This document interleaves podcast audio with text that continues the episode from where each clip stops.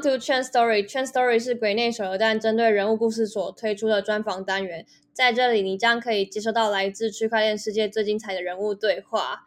好的，又来到我们两周一次的人物访谈了。但今天这一集其实本来应该会是我们自己就是 Elvin 跟 Louis 的对谈节目，但我们今天特别邀请到一位非常重磅的嘉宾，所以我们就直接插进来。那我们 有请最近在 NFT 圈的当红炸子鸡 T House Finance 的创办人 Fenix 来到我们节目。我们请 Fenix 简单的自我介绍一下。嗨，谢谢柳柳，谢谢手榴弹邀请我来。你讲到重磅跟炸鸡，就基本上就是对，就是在讲我现在体重的状况啊。对，对，反正就是呃，说到自我介绍，我觉得蛮有趣的。就是大家好，我叫 Phoenix，然后我就是做过一些有的没的嘛。然后之前在国外，然后回来台湾有创过很多次业，然后有成功有失败的。然后加入币圈以后，然后就。非常沉浸在 DeFi 啊、NFT 还有 GameFi 领域里面。那我们是一个已经在这个币圈里面打滚一阵子的团队了。我们大概一八年成，一七一八年成立嘛。然后我们在创的 Global Accelerator 拿到第一名嘛。我们也曾经加入过 Balance Lab，里面有很多杰出校友。那我们就是比较专注在就是 Uniswap V3 还有最近的 NFT 上。对，所以大家知道我们是因为比较 NFT 啦。大概是这样。对，你们最近真的在我滑脸书随随便便都会看到很多的 NFT 的项目提到你们，然后也会就是滑脸书看到很多朋友在讲 T 号真的技术很厉害啊什么的。所以今天就是来跟大家也介绍一下你关于你或是关于 T House。那讲到刚刚其实有提到你自己从二零一八年就其实就接触到区块链，甚至成立了现在的团队。那你当初是为什么会接触到加密货币呢？其实一五一。六年就有买过了，但那个时候你买你是拿不拿不久的，因为你不懂，就是你你不懂的东西你买了，你它可能涨个三倍你就把它卖掉吧。那你想想看，比特币在一千美金的时候买，三千的时候美金卖，那个时候你觉得自己是投资之神，但接下来你会发现自己是智障，就是怎么会这样这种感觉。所以就是变成说是你要对一个东西有足够多的了解，你才拿得住。那就变成说是，那最好有足够多的了解的方式，就是你真的一百 percent 投入在这件事情上，你就对他了解，你就真的对他了解，所以就变成我们就投入在这件事情上。那我是大概个人的话，是一五一六年开始就是买卖这些东西啊，那时候只有 Coinbase 啊，可能只有买 Coin 啊，你可以去买。那为什么会接触到这些东西？原因是我有一些朋友非常乐于接触这些新的东西，这种各种投资，他们都非常的有兴趣，他们就会介绍出来。尤其是打扑克的那一群人嘛，他们都非常愿意接触这些东西嘛，对，所以就是就会了解到这件事。那我个人因为不止在打扑克上，我有一些科技领域、财经领域的背景，所以变成说是我真的很专注在这件事情上的时候，大概是一八年，然后我就开始成立了一个 team，然后开始做这件事，就变成演变成今天这样子的状况。那所以个人接触大概早一点，然后一个 team 很认真的带进去，大概就是一八一九这样，一七一八，一七一八，对，一七一八是 ICO 那个时候，对不对？就是我们看到手上的比特币从两万跌到三千，然后以太币从一千四跌到八十的那个时候。可是为什么会选择在那个时候开始要成立一个 team 啊？没有，是在那之前成立的，但是我们 team 的手上都有这些币嘛，然后就是觉得哇，怎么会这样？这种感觉。应该那时候会觉得蛮惨的吧？对，那个时候真的非常惨，因为你是从一千四跌到八十的时候，你是觉得它会不见，它会归零。它像现在你从六万跌到两万嘛，比特币从六万跌到两万，你就会觉得哦，好，还有两万嘛。对，那之前那个是它会跌到零，你懂我意思吗？你就感觉就是觉得说这一切就真的是天崩地裂要要垮下来，但现在就觉得说哦，好，六万跌到两万，它跌多少？哦，跌了六成嘛，OK，还以前我看过跌八成的，OK，好，现在还 OK，像这种感觉，对，了解。那像刚刚你其实还有提到，你其实，在就是创立这个 team 之前，你还有很多不论是失败或是成功的创业经验，你可以跟大家分享一下你之前创过什么样的业，然后哪一些是成功，然后哪一些是失败，然后为什么会失败吗？呃。哇，这个这个可以另外开一个 podcast，就专门在讲这些东西。对，嗯，就是呃，我那个时候很买单一个概念，叫做 IOT，叫 Internet of Things，就是有点像是能够上网的硬体。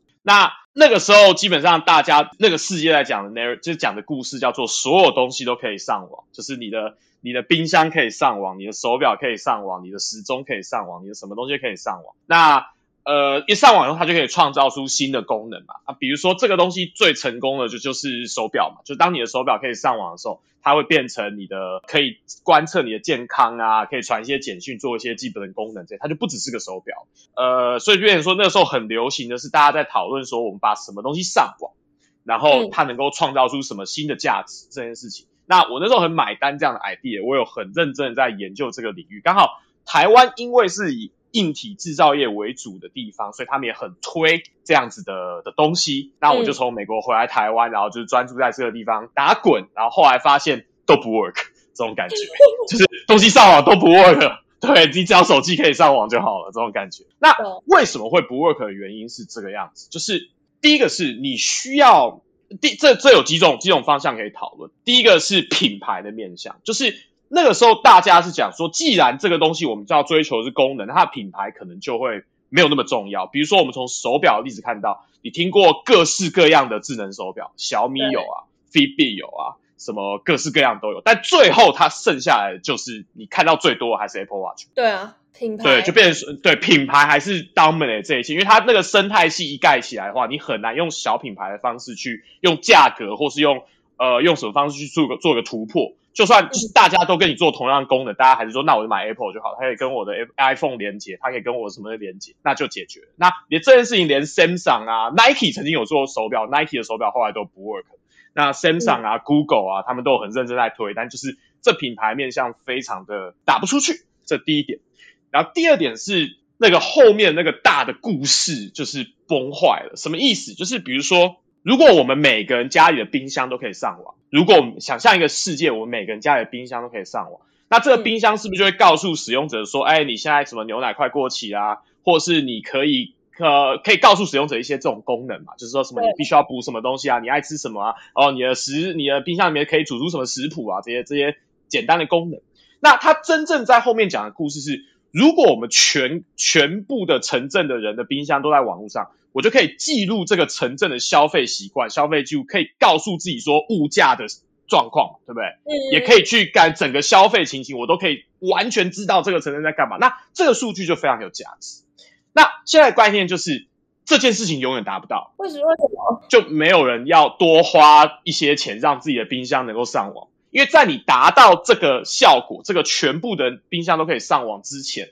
你要先花一笔比较多的钱，然后你达到效果，只是有人告诉你说牛奶过期，或者是这什么，你就会觉得说这个东西我在 Siri 里面设一个 timer 不就好了？为什么要多花？对啊，对啊，为什么要多花钱做这件事情？那你就还没有突破那个临界点，达到那个后面讲超大故事这件事情。对，那最后就你看，你有听过会上网冰箱，但是你没有看过任何一个人有。对，对，就是这种感觉，所以最后就就爆炸了。对。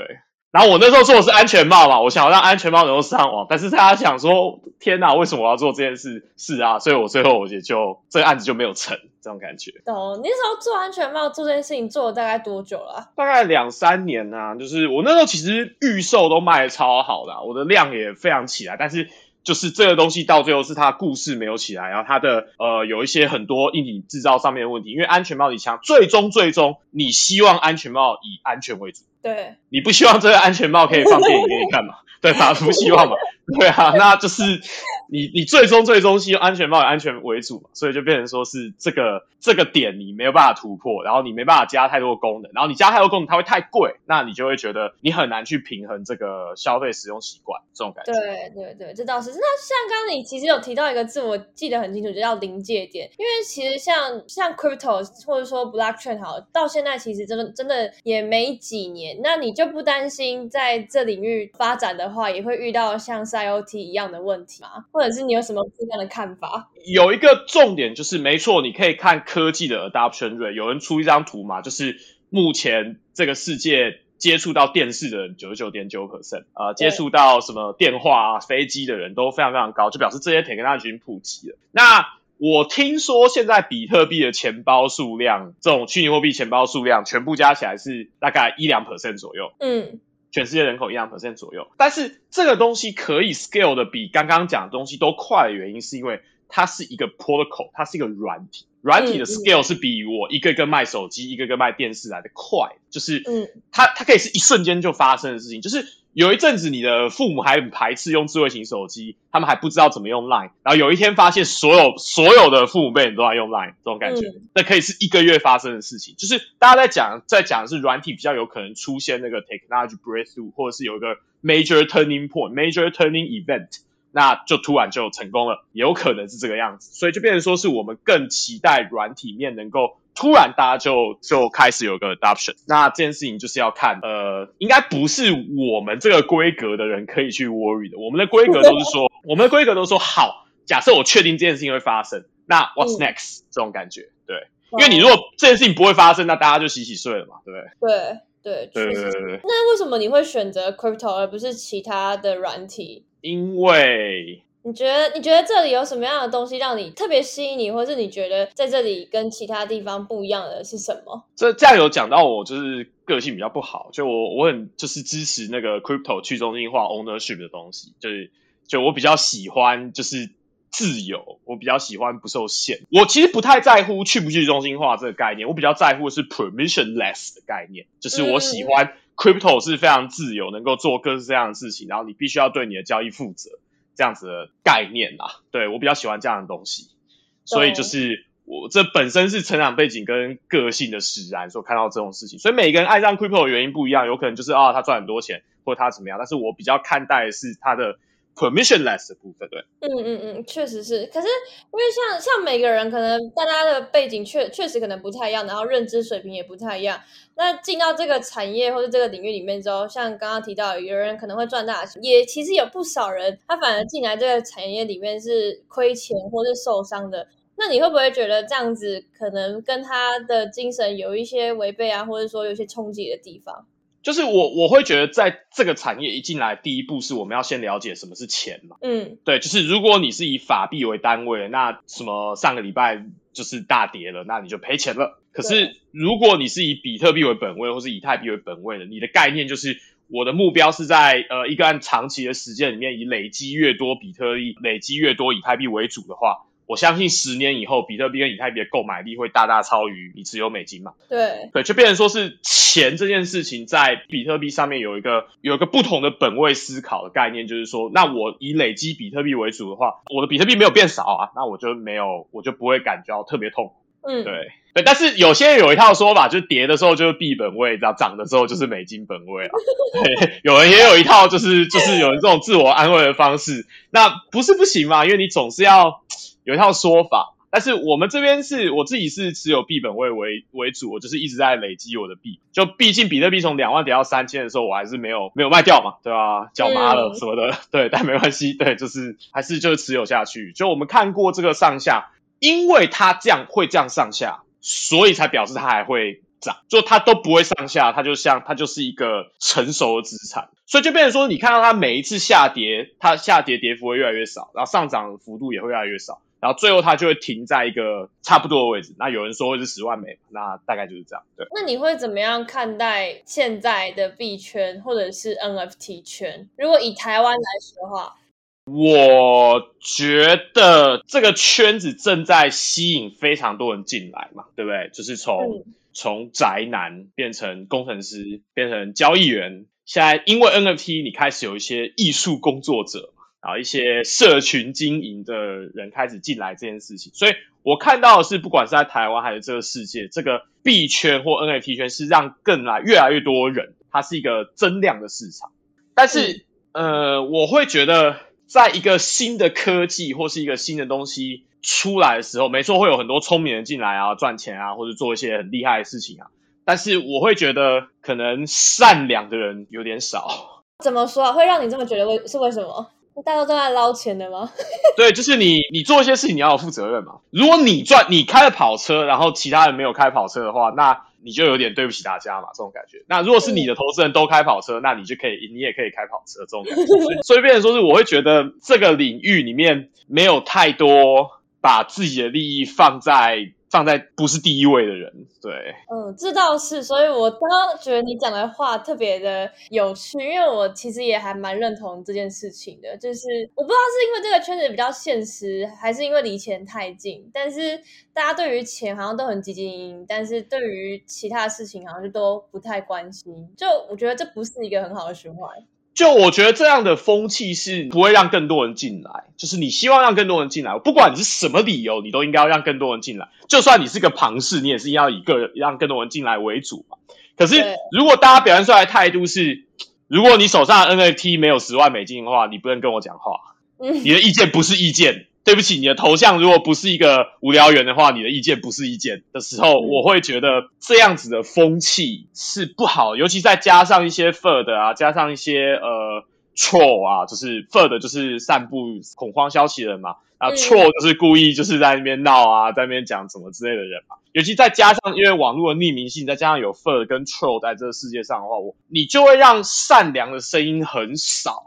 然后让一些比较激进的声音很大的时候，那最后铸成什么问题的时候，那你就会你的那个市场就不会变大，因为重点是你要市场变大。我们一直看到的都是市场变大，你看到的是我刚刚讲嘛，工程师嘛，宅男嘛，交易员嘛，然后艺术家嘛，社群工作者嘛，开始有国家嘛，像今天有什么四十四个国家的什么央行总裁在萨尔瓦多开会嘛，这种感觉，就变成说是。就是我们要看到是越来越多人加进来，那你这个东西才会走向主流啊。你如果自己在这里面就开始就是往内户打的话，那基本上我会觉得它要起来就会比较慢。嗯，就是我要加入一个社群，我要加入一个比特币社群，我要加入 NFT 社群，发现里面人都在就是互相骂来骂去的时候，我是我一个新手是很难踏进来的。确实是，我觉得有一点惊讶，我以为你会就是讲很多其他，比如说像近近这两天就是 Luna 的事情啊，或者是 NFT 其他开始很多人在 feel 的事情，结果你居然跟我说。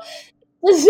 你觉得这圈子没有很多善良的人，我觉得其实还蛮蛮惊讶，但我自己就是很认同这一点啦。不，就是你从 Luna 的概念，你也可以看到这件事情啊。就是你你现在在讲 Luna 脆的人，我都不知道你在想什么嘛。对你不管是要做多还是做空，你都是就是真的不知道你在干什么。这件事情没什么建设性嘛，这件事情对币圈没什么帮助嘛。那恭喜你，你做空赚到钱了，恭喜你做多赚到钱了，Nice，Good for you，请客分，对不对？但是就是除此之外，你没有什么，但是。有些真正在做的 DeFi Protocol 啊，NFT 社群啊，那苦心经营的，或者有些创投真的在投资的，就被这东西打爆了，那就很痛苦，大家就要经历一连串的，就是市场的低迷，所以就变成说是，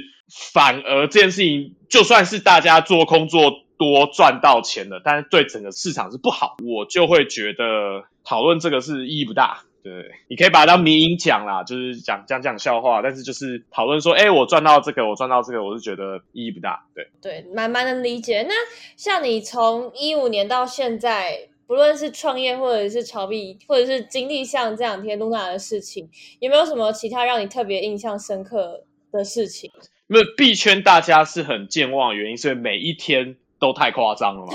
每一天都历史事件，我已经。我我虽然说币圈一天人间一年是有道理的原因是，你看这个 Luna 就是搞到真的像是，就像是有人丢了核弹在币圈里面这种感觉，然后就是你，然后你永远都不知道隔天会发生什么可怕的事情，一下子这个会怎样，一下子那个会怎样。那之前到现在都有一大堆非常可怕的事啊，比如说一八年的大熊市啊，比如说之前那个以太链跟以以太币 Class 的分叉，那个硬分叉，那个也是世界末日啊。那就是那现在 Luna UST 也是世界末日啊！那我相信就是币圈是 anti fi 久了，它是可以再爬起来的，所以就是就乐观嘛，就继续做嘛，对吧？对，没错。那你自己创业到现在，就是在币圈里面啊，你有遇到什么就让你觉得很有趣的人吗？就如果除了事情每天都让你觉得很很惊艳、很 surprise 的话，那有没有什么遇到你觉得比较有趣的人？我觉得 Twitter 上面的人都超级有趣，都很疯。都超级有趣，然后都每天在不知道干什么，然后我觉得他们的人生都非常有趣。那台湾当然有一些非常有趣的 character，我也觉得就是有些聚会的时候会出现，但就只是每天滑那个 Twitter 就就滑到自己会在电脑前面爆笑的那一种，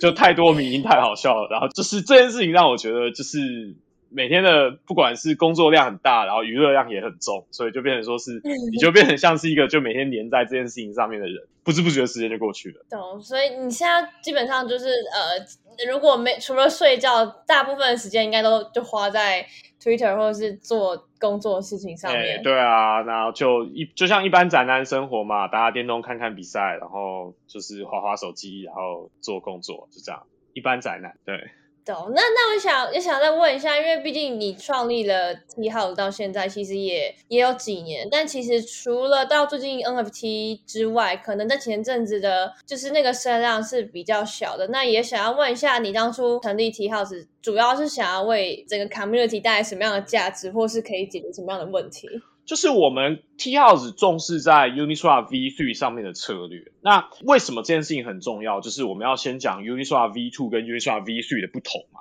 那我们认为 Uniswap 是一个非常伟大的发明，它基本上就是一个自动化做市商嘛，AMM Auto Market Maker 这件事情，所以你就你就可以把交易这件事情从中心化交易所拿掉。你就可以说，我们都来去中心化交易所，就是做交易。我们看到 Uniswap 的时候，我们要先有个假设。那我的假设就是，我认为有一天，等到我长大，Uniswap 可以就是的交易量会取代掉 FTX 跟币安。假以时日，就假设我们假以时日，我们讲的是所有状况都 ready，比如说 Layer Two 啊，交易手续费啊这些东西都 ready 的情况下，或使用者界面再好一点的话，我们讲，因为去中心化的成长率会比中心化交易所来的，照理说要更好。你基本上你要先有这个假设，那所以我们就投入在 Uniswap 的研究里面，直到它它去年的五月，呃，发布了 V3。那 V3 就是你在提供 Uniswap 流动性的时候，你可以设那个范围。那你设范围的好处就是你可以增加你的资金的使用率，就会分到比较多手续费。也就是说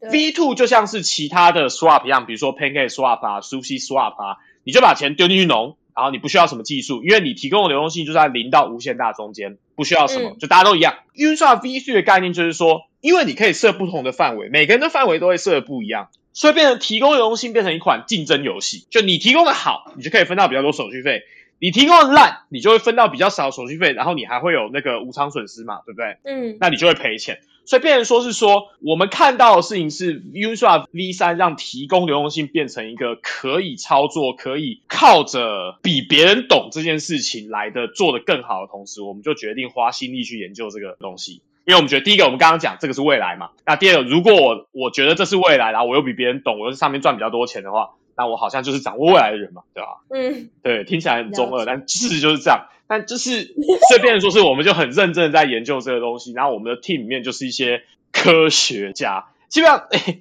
我很不喜欢人家科学家只是很会命 NFT 的人，我觉得，对我觉得我很不喜欢这个词，因为科学家真的是科学家。现在应该很多人都觉得是这样子。对，我觉得科学家就是真的是写数学的、写物理的那个叫做科学家，不是指很会命 NFT 的人，好吗？对，反正就是这样。我们 team 里面就有一些科学家嘛，一些奥林匹亚牌嘛，然后一些在。很认真在解决，想要解决，想要最佳化 Uniswap V3 的这个流动性提供策略。那我们也本身有很多策略已经出来，然后就可以正在接受市场的检验，这样子。了解了解，好，那也可以再跟大家聊聊，可能比较大家应该现在也会比较好奇的，就是你们的 NFT 的，就是跟大家说一下你们预计会怎么样发行，然后是怎么样的一个发行方式。哦，那我们的 NFT 就很像是一个 pass，我们就比较想当做是一个 pass，因为我们想打造是想要告诉大家说，呃，其实 DeFi 啊、NFT 啊、GameFi 啊，好像是三个不同的东西，但他们其实是同一个东西，因为他们就是 token 嘛，他们是 token 跟代币经济嘛，那 NFT 也是 token 嘛。那 T House High Table 这 N，你持有 T House High Table NFT 的话，就可以同时了解并且享受到这三个东西带来的好处。那本身 T House 有自己的策略，就是 DeFi 策略。然后我们也开始加一些外部的策略进来，因为我们会提供一些工具给别人，可以让别人在 T 把自己的策略放在 T House，也就是把自己的策略从中心化交易所移转到 Uniswap 跟 Perpetual Swap 上。我们觉得这是件非常重要的事嘛，就是大家现在交易可能主流都是在这个币安跟 FTX 嘛，但如果有开始有一些比较会呃有策略的交易员开始把他的策略移动到 Uniswap 上。我们是不是就是变相在帮助 Uniswap 的交易量超过币安跟 Perpetual Swap 这些东西，包括币安跟 S FTX 这些这些东西，这中心化交易所上，所以就变成说是你实际去做，你是目的是在帮助这个你之前假设的未来成功嘛？这种感觉。对对，那大概大概大概理解。对，那这是 T 号在 DeFi 上，那 T 号觉得 NFT 也是一个非常大的未来嘛，所以为什么 T 号开始帮忙很多项目发行 NFT 嘛？比如说有 Zoo Friends 啊。Zombie Club 啊，Elysian 啊，那我们都会帮忙发行完以后，我们也会帮忙管理他们的流动性，因为他们手上会有很多以太币，要放到哪里呢？那不如放在 T T House 的策略里面。除此之外，T House 还会继续帮忙发行 NFT，我们就可以得到很多好处，管理更多流动性。那 T House 本身就是一个会，呃，理想上来说，T House 本身是一个会赚钱的平台嘛，那我们就可以把这些赚到的东西再返利给我们的 NFT 持有者，这样子来做一个搭配。比如说我们。一开始我们就要送冷钱包了，我们有送一个有荧幕的冷钱包嘛，是我们跟就是台湾的一个新的冷钱包厂商，他推出了新的产品的合作，嗯，就是我们会开始拼命的去想办法 airdrop，就是东西给我们的 NFT 持有者。那接下来也会讲到我们要做的票券市场，就是我们觉得演唱会的票很适合用 NFT，那。球赛票很适合用 NFT 的形式来做，而不是以后你买票可能不是用啊宽红售票、拓元售票啊，或者怎么 TT Master、Star Hub 这些东西，你可能就是直接被空投，或者你直接凭 NFT 就可以入场。我们觉得这是一个很好的使用方式。那像那演唱会方也可以控制说他的票要给谁嘛，因为就可以有白名单嘛，就可以有呃二级市场交易嘛，这些事情都可以用 NFT 来做，所以我们觉得呃还不错。所以变成说是像 NFT T 要在 NFT 的面向也会做很多像这样的事情。那 T House 本身有投资一些 GameFi 项目，然后我们就可以把这些呃道具啊、游戏的角色 AirDrop 给我们 NFT 的持有者。所以总归来说，就是因为 T House 持有的是 Token 的技术，所以变成说是我们透过这些技术可以去做出在这个世界上做出各式各样的东西来。然后我们就是靠血汗，然后把这些利益做出来后返还给我们 NFT 的持有者，就这样。哎，我觉得我在这边要补充一下 T House High Table 的 Minting Detail。嗯，对，就是我们五月二十号就要 mint 了，我不知道这个播出会什么时候。然后你如果，然后我们是全白单的 minting，所以我们没有公售。然后我们第一阶段只会发行约两千个，我们总共有五千五百六十六个五五六六，但是我们只会发行第一阶段只会发行两千个。然后呢，你如果在五月二十九号你还持有这个 NFT 的话，我们会有一个快照。那这个快照一照下来的话，我们就会空投冷钱包的 NFT 到你的钱包地址，然后你就来我们这边签个名，你就可以得到一个免费的钱包，然后填一些那个什么，填一些姓名、住址之类的。听起来其实就是呃，对整个社群来说是一个非常。我我不我不知道怎么形容，但是我觉得是少数项目其实会这么样重视这整个社群。说说实话，我觉得大部分项目可能就是发个币，然后前期可能有空投一些 token 给使用者，然后后面就就没了，然后可能也不会经营社群。但是听起来就是一个是非常长期的计划。对，因为我们相信到最后你需要的还是社群。比如说 T 二九是技术，然后可能现在有一些资本，可你需要社群，你才能够争取到更好的 deal。你才会，比如说别的 GameFi 项目来跟你合作嘛？就比如说我们今天要去投资一个项目，那同样是 VC，我们跟 VC 比较起来，同样是钱，我们还会跟 GameFi 项目讲说，OK，好，那我们 T 二还会提供你技术资源嘛？VC 不会给你，我们 T 二还会提供你一个这个社群，可以当你的 Beta User，这些 VC 不会给你，那我们就可以竞争到比较好的 deal。因为到最后，你在这个世界上投资，你讲求的是什么？你讲求是比别人早买到正确的 deal。有两件事，一个是比别人早，一个是这个 deal 要正确，就是好的 deal。那就变成说是你永远都可以透过技术的审核来看，说这个 deal 到底是不是好的 deal。那如果你的合约是我写的，那我应该会最早。嗯，对，所以就变成说是用这样的角度来。跟我们跟我们觉得 T House 的社群跟 T House 是一个互利共生的存在，而不是说就是诶，我们就就跟这些人拿钱，然后对，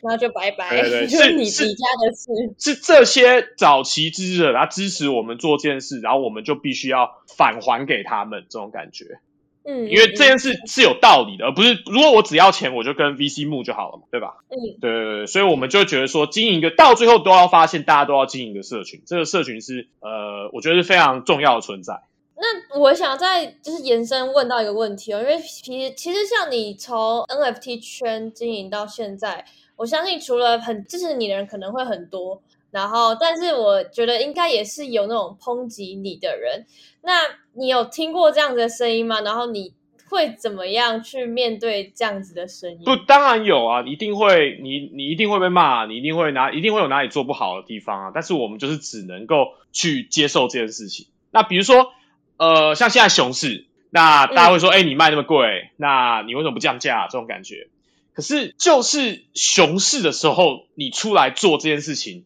才展现你做这件事情的决心嘛？那牛市的话，今天随便谁发一个啊，你就去弄个白单，然后涨三倍把它卖掉，然后这件事情就结束了。你就变成这个 NFT 的价值只是建立在牛市或熊市上嘛，对不对？那我就会觉得说，如果是这样想的人，那可能他现在已经 NFT 已经可以休息了。但是我们认为，如果我要长期的经营一个社团，我势必要能够穿越牛市、牛市跟熊市嘛，对不对？嗯，那我就变成说是，那从熊市出发，我就觉得我不可能会延期，或者是我不可能会怎么样，我就是做我做的事情，然后我就从我要经营的社群开始经营，我觉得就很好了。就是不管如果别人抨击你，别人讲什么，然后你你就你你就不继续做下去的话，那不是就完全验证了别人讲的话吗？嗯嗯，对嗯确实，对你还是得继续做下去嘛。那你就是说，OK，好，我就是得承受这一切，然后继续做下去。那如果别人骂一骂你就不做了，那你就是一个 rug 啊，对吧？好这倒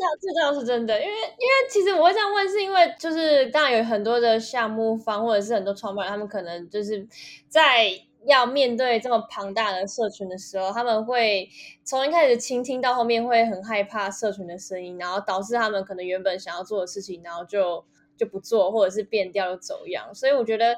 你是少数访过的方的里面，就是我觉得就是非常的有自己的想法，跟很有那个毅力，然后也愿意去承受这一切。就我觉得有这个决心的人，会比较适合在这个领域里面吧。不是，就是你已经你一定是会被骂的。我觉得大家做什么事，你一定都会被骂。那个无聊猿从一百五十颗以太币跌到一百颗以太币的时候，那个社群真的是要挖人家祖坟这种感觉，你知道吗？就是你让我赔了五十颗以太币，你这些人为什么不去死？这种感觉。对，那我我的意思就是说，这件事情你永远都会跌，你永远会遇到 f 的，你永远会遇到有人来骂你。但是你第一个，你就是要坚持自己的立场，因为如果你都不坚持自己的立场，那那些其他支持你的社群的人，他要怎么帮你讲话？他说：“嗯没啦。”他们只在跟你玩啦，这样子这样子吗？对啊，不是嘛？对，一定就是你一定就是 OK，好，你要坚持自己的立场，然后你要让这个社群一起帮助你，要挺过这些危机。那这一点也是我觉得社群有一点很重要的地方是，那如果连社群都不挺自己的方的，他们以为啊跌了以后骂一骂它就会涨起来，那 对，那我也觉得这是一个很奇怪的，就是你在做一个 f u r 的自己的资产的一个行为，你懂我意思吗？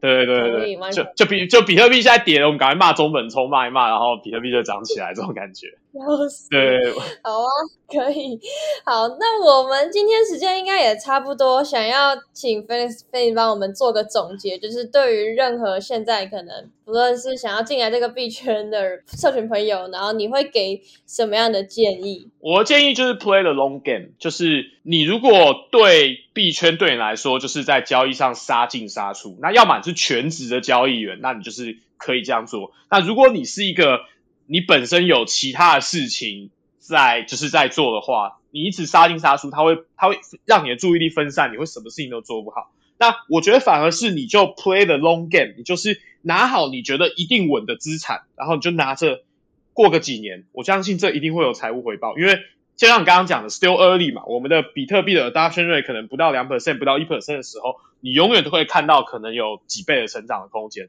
所以的话，我会觉得就是拿稳一些，就是我认为排在前面的资产，那我就觉得非常好了。好啊，好，那今天应该就是差不多。如果大家对于 T House，因为我们我们其实会在那个就是在你呃发售的当天，对我记得没错的话，就是我们会尽量把时间排的比较刚好，是然后就会就会发布这个这个这个 podcast。所以如果这就是社群朋友们有兴趣的话，就是记得一定要加入 T House 的 Discord，还有到你们的官网去 mint NFT，然后。记得留到五月二十九号会有空投钱包，我差点说成空投 NFT，因为它是一个冷钱包的 NFT，然后你要去兑换成一个冷钱包，OK 哦，懂，所以还是会有 NFT，还是会有 NFT，就是它会是一个冷钱包 NFT，然后你要兑换成为就是呃冷钱包。很 Web Three，很 Web Three。好，那我们今天也差不多到这边，非常感谢 Fans 来到我们的节目，跟大家分享这么多的故事。然后在我们的节目的备注栏那边也可以看到更多相关的资讯。然后如果大家有任何对 Fans 有任何的问题的话，加入茶室的 DC，他都会就是一个一个回答你们的问题。昨天在 MA 的现场已经有见证到你对于社群有多重视。是我们已 经三十几场 AMA，应该会持续不断地下去哦。好吧，那今天就到这边啦，感谢 Fans，然后也谢谢收听的观众朋友，大家再见啦，拜拜。谢谢手榴弹，谢谢柳柳，拜拜。